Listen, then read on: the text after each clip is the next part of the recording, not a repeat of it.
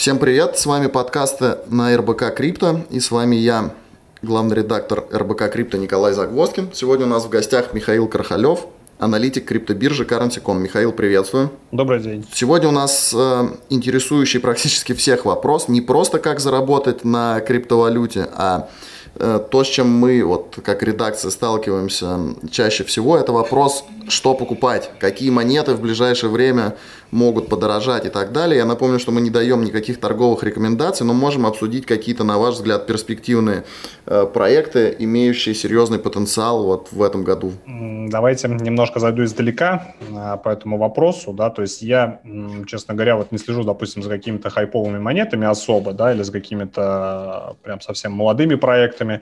Э, я в этом смысле, ну, скажем так, приучен, как, наверное, многие опытные и профессиональные инвесторы, да, я, я привык сначала ждать, смотреть за тем, что происходит со всеми проектами, да, какие из них выделяются и на какие действительно стоит обратить внимание. И здесь я бы, ну, наверное, хотел бы все-таки посоветовать э, тем, кто ищет действительно какие-то надежные инвестиции да, в крипторынок, а, ориентироваться также на проекты, которые ну, заслужили внимание действительно, да, которые работают, которые имеют какой-то продукт, имеют какое-то применение, то есть э, вести себя как, по сути, венчурный инвестор. Ну, если мы возьмем, допустим, того же Уоррена Баффета, да, то есть многие же думают, что он просто какие-то акции покупает, продает и так далее. Нет, на самом деле он, по сути, такой же венчурный инвестор, то есть он входит своим капиталом в бизнес, он становится частью, частью этого бизнеса, и вот такой вот подход, он ну, наиболее эффективный эффективный, э, если мы говорим про вот такие вот надежные долгосрочные инвестиции. Поэтому, ну, посоветовать какие-то конкретно интересные там э, прикольные хайповые монетки, да, я, к сожалению, не могу, но могу выделить э, определенные проекты, которые, скажем так, прошли закалку временем, да, проверку временем, которые действительно достойны внимания и интересны. То есть, Давайте. по крайней мере, мне как, как инвестору, да. То есть, ну, в первую очередь, это, естественно, а, такие проекты еще со времен ICO, как а, Chainlink, да, то есть как Filecoin, потому что они, а, во-первых, интересны другим компаниям, да, то есть они постоянно расширяют свое партнерство с различными проектами. Они имеют конкретный продукт, конкретное применение, да, а, за это время со времен а, того же самого 2017 года, да, то есть со времен ICO, а за это время проекты не, никуда не пропали, да, то есть они постоянно развиваются, то есть те деньги, которые они привлекали, они их направляют в нужное русло, проекты растут, у них есть определенная ценность, да, то есть вот в этом смысле Chainlink и Filecoin, то есть это вот проекты как раз-таки достойное внимания, которые в будущем будут только расти и расширяться, то есть вполне возможно даже будут какие-то сделки сделки по слиянию и поглощению, возможно, продажа крупным компаниям и так далее. Вот. Это, наверное, первые две компании, на которые я, ну, скажем так, давно положил, положил глаз, да, как говорят, ну, обратил внимание свое. Вот. Потом следующее, это, наверное, а, все-таки ориентироваться нужно на лидеров рынка. То есть, если мы возьмем, допустим, а, в децентрализованных финансах это у нас а, биржа Uniswap, децентрализованная, да, то есть ее токен UNI, он перспективен, поскольку сама по себе биржа – это лидер рынка, да, вот эта децентрализованная площадка – это лидер рынка, на которой постоянно а, растет аудитория, растут объемы торгов, соответственно, ее токен растет спрос. Эта площадка также никуда с рынка не уйдет, да, то есть и э, можно ориентироваться только на то, что постепенно аудитория этой биржи будет расти, и, соответственно, будет расти спрос на ее токен, да, но если это, если вкратце. Вот, также э, очень перспективен и популярен сегодня э, все-таки хоть и молодой проект, да, здесь я немножко отступил от своих правил, mm-hmm. но тем не менее проект Polkadot, он действительно заслуживает внимания по той простой причине, что он э, делает то, да, то есть объединяет блокчейны, да, формируется какая-то новая э, экосистема, помимо экосистемы эфириума, да, на которой растут практически все проекты, выросли, по крайней мере, большинство, то Polkadot в этом смысле, он э, такой прогрессирующий, быстрорастущий стартап, вот, а, и если первое время я,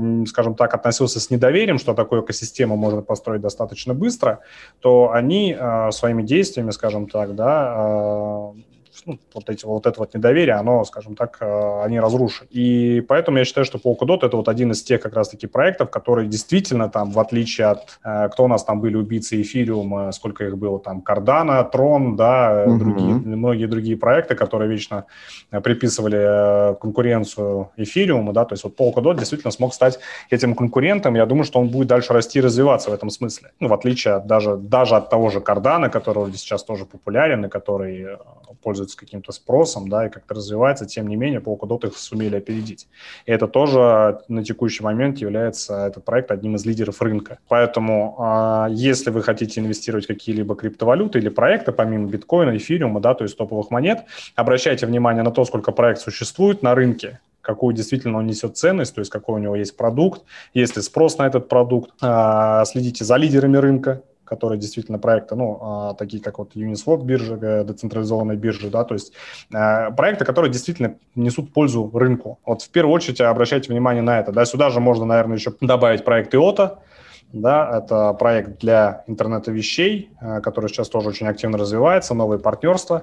Вполне возможно то, что этот проект также будет куплен какой-нибудь корпорацией. То есть вот это, наверное, такое вот общее общее такое представление даю, да, за какими проектами можно, можно следить, куда можно инвестировать, но э, с, с уклоном на какие-то долгосрочные перспективы, то есть на попытку срубить каких-то иксов здесь и сейчас, я вот таких, к сожалению, угу. советов дать никаких не могу, потому что я стараюсь вот в такие сверхрисковые инвестиции просто-напросто не лезть, потому что у этой палки, как говорится, есть два конца. Хорошо, спасибо большое. У меня есть несколько вопросов по проектам, которые не новые, но вызывают большой интерес и большое беспокойство. Э, в первую очередь, раз уж мы э, заговорили про ICO, то э, ваше мнение хочется узнать по поводу ICO, которое собрало больше всего денег в истории, это EOS. Угу. Что происходит с проектом, какие перспективы, стоит ли смотреть на него, обращать внимание свое с точки зрения инвестиций? А, смотрите, я это скажу, наверное, с такой со своей субъективной точки зрения, объясню, да, а, со своей личной исключительно. А, проект собрал больше 4 миллиардов долларов во время ICO, да, был самым, пожалуй, громким, наверное, ну, может быть, за исключением ICO Телеграма, был самым громким проектом. И в конечном, ну, просто вот, да, представьте себе 4 миллиарда долларов для стартапа, то есть кем можно было стать и вырасти, да, то есть, ну, я, я не знаю, если а, собрав такие деньги, проект даже не входит, э, я не знаю, в пятерку по капитализации, да, вообще не имеет какого-то, ну, реального применение, я не знаю, то есть вот я о нем не слышу ровным счетом ничего. Это при том, что я практически, ну, ежедневно, да, по роду своей деятельности обязан мониторить вообще информационную ленту, и в том числе крипторынка, то есть я об этом проекте практически ничего не слышу. Да, у них там нет-нет, бывают какие-то интересные события, происходит что-то, но я даже не помню, какие последние. То есть вот это все, что говорит о том, что проект собрал 4 миллиарда, о нем не слышно. То есть э, даже будучи, ну, я не знаю, э, инвестором-любителем, я бы, наверное, не стал доверять такому проекту, который имеет такие финансовые возможности, не имеет абсолютно вообще никаких даже новостей о себе. То есть, ну вот, э, это, конечно, грустно, э, поскольку людей много инвестировало, инвестировали большие деньги, да, но проект ничего из себя не представляет. Я не знаю, то же самое, наверное, можно сказать о проекте Трон Джастина Сана, да, который где-нибудь все-таки иногда хотя бы пытается залезть угу. в какую-нибудь э, разборку, там и Иону Маску, по-моему, что-то он предлагал не так давно, да, то есть, ну, хоть что-то как-то где-то он светиться старается, но что Эйл, что Трон, вот те же самые тоже, по-моему, убийцы Эфириума, да, опять-таки, сколько им чего не пророчили, то есть они в итоге так никем и не стали я думаю, вот, ну, вот это вот такая вот личная точка зрения по поводу этих проектов. То есть они не вызывают абсолютно никаких эмоций, тем более желания в них инвестировать. Ripple и токен XRP. Э, Еще два месяца назад, по-моему, когда вот э, был пик э, этого конфликта с SEC, токен стоил mm-hmm. там что-то вроде 10 центов. 10-15 центов. Сегодня это уже полтора доллара, и то, а на пике было почти 2. И это, в принципе, проект, о котором с самого начала очень много говорят, и в основном это всегда были какие-то хвалебные отзывы, что это вот новые, новые деньги, э, прорыв, э, то, то, что заменит банки или поможет банкам и так далее. А вообще, э, я очень долгое время, до вот как раз-таки, э, наверное, ноября, декабря предыдущего года, я очень долго поддерживал сам этот проект. Угу. Э, я, у меня были э, токены Ripple, да, XRP, причем ну, достаточно на большую сумму. Э, и у меня, когда многие спрашивают, там, во что инвестировать, я тоже советовал, как бы, ну, если хотите, инвестируйте в Ripple, то есть это проект сам по себе неплохой, перспективный. Вот, он действительно мог бы стать аналогом, аналогом или заменой той же самой системе SWIFT, угу. да, потому что он позволяет делать э, транзакции гораздо быстрее, гораздо дешевле, чем это делает SWIFT. Там нет выходных, как говорится, да, нет каких-то вот длительных ожиданий и так далее. То есть, ну, это вот такие технические моменты, да. Я очень долго в, это, в, в этот проект э, долгое время верил, по-настоящему верил, но а, вот как раз-таки до вот этих вот самых событий, когда за него взя, взялась комиссия по ценным бумагам. Угу.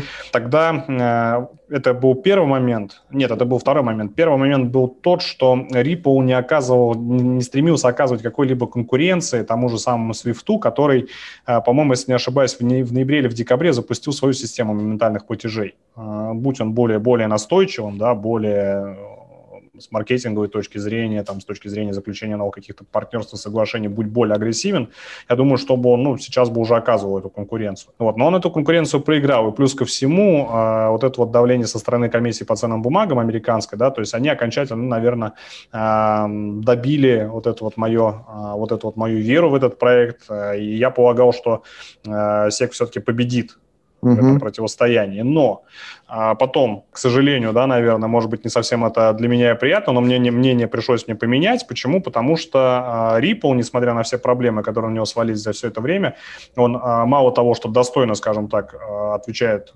комиссии, да, плюс ко всему, он еще из этой ситуации, по сути, выходит победителем. Вот, и, собственно говоря, как раз-таки на этом фоне цена на токен растет. И они вроде как вот на фоне всех вот этих вот негативных событий начали как-то развиваться, да, то есть они не опустили руки, то есть они не стали как-то прятать голову голову в песок, да, то есть они, наоборот, начали бороться, бороться за свое положение на рынке, и как-то из этого у них получается выруливать. И если в конечном итоге они добьются того, что они выиграют это судебное противостояние против комиссии, да, то есть, ну, тогда их токен может взлететь просто до 5 долларов, вот просто вот э, буквально за считанные там недели.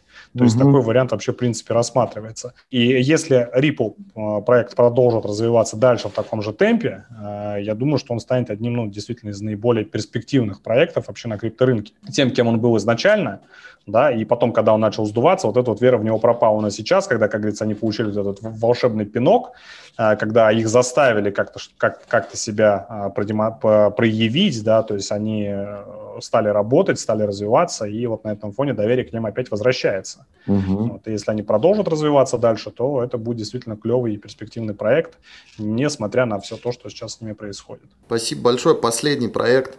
Я не, не уверен, что вы о нем знаете, хотя надеюсь на это. Проект Icon.